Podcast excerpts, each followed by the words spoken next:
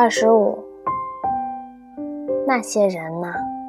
小王子说道：“他们拥挤的上了特别快车，可是他们却不知道自己要寻找的是什么，于是他们就焦躁不安起来，急得团团转。”他接着又说：“这没有必要。我们遇到的这眼井和撒哈拉沙漠中的那些水井不一样。”撒哈拉大沙漠里的水井只是些在沙地上挖的坑，而这眼井却很像村庄里面的水井。可是这里并无任何村庄，我以为自己在做梦。这可真奇怪，我对小王子说：“井上样样俱全，露露、水桶，还有井绳。”他笑着。抓住井绳就摇起露露来，于是露露吱吱作响，就像一个久久没有被风吹动的旧风标，风一吹就吱呀吱呀的响起来。你听见了吧？小王子说道：“我们唤醒了这眼井，它现在唱起歌来了。”我不想让他劳累，于是对他说：“让我来吧。”这活太重，你受不了。我慢慢的将水桶提到石头井台上，稳稳当当的把它放好。那露露的歌声仍在我的耳边回响。我依然看到那太阳的影子在水面上荡漾。我渴望着水呀，小王子说：“快给我喝点吧。”这时。我才恍然明白了，他要寻找的是什么。我把水桶提到他的嘴边，他闭着眼睛喝了起来。这水就像节日一般美好、甜蜜。这水远不只是一种饮料，这水是在披星戴月的旅途中发现，是在露露的歌声中，经过我双臂的劳动得来的。它像一件礼物似的。慰藉着心田。我童年时候，是那圣诞树的灯光，午夜弥撒的乐曲，甜蜜的微笑，使我所收到的圣诞礼物光彩夺目。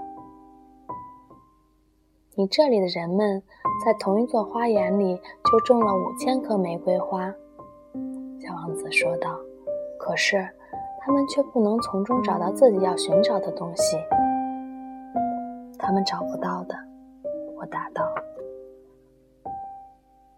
可是他们所寻找的东西，却可以从一朵玫瑰花或一滴水里找得到。那当然，我答道。小王子又补充说：“但是眼睛看不见，必须用心灵去寻找。”我喝了水，感到很宽慰。沙漠在晨曦中呈现出蜂蜜的色泽，我也为这蜂蜜般的色泽而感到幸福。为什么我非要感到痛苦不可呢？小王子又重新坐在我身边，温柔地对我说：“你应当信守诺言。什么诺言？你知道，你得给我的小绵羊画一个嘴套子。我要对我的那朵花负责呀。”我从口袋里拿出我的画稿，小王子一见就笑着说：“你画的猴面包树真有点像卷心菜，哈！”我还为我画的猴面包树感到非常自豪呢。你画的狐狸，它那双耳朵有点像犄角，而且太长了。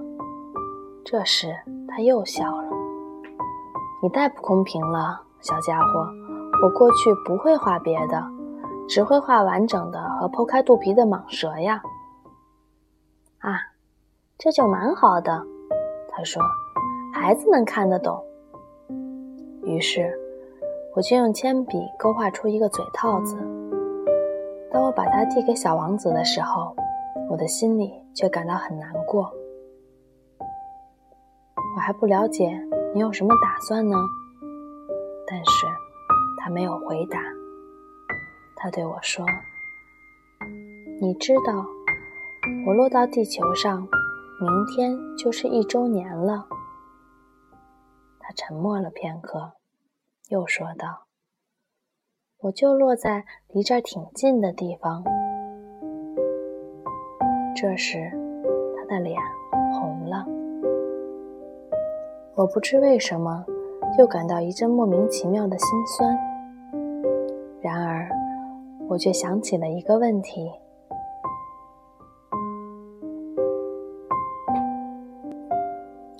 一个星期以前，我认识你的那天早上，你独自一人在这远离人烟的大沙漠里游来逛去。看来，这就不是偶然的了。你要回到你降落的地点去，是吗？小王子的脸又红了。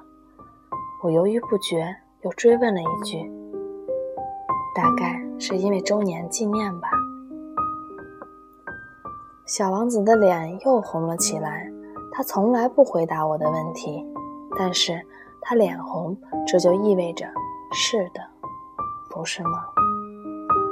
啊，我对他说：“我怕。”可他却回答我说：“你现在应该工作了，应该回到你的飞机那里去。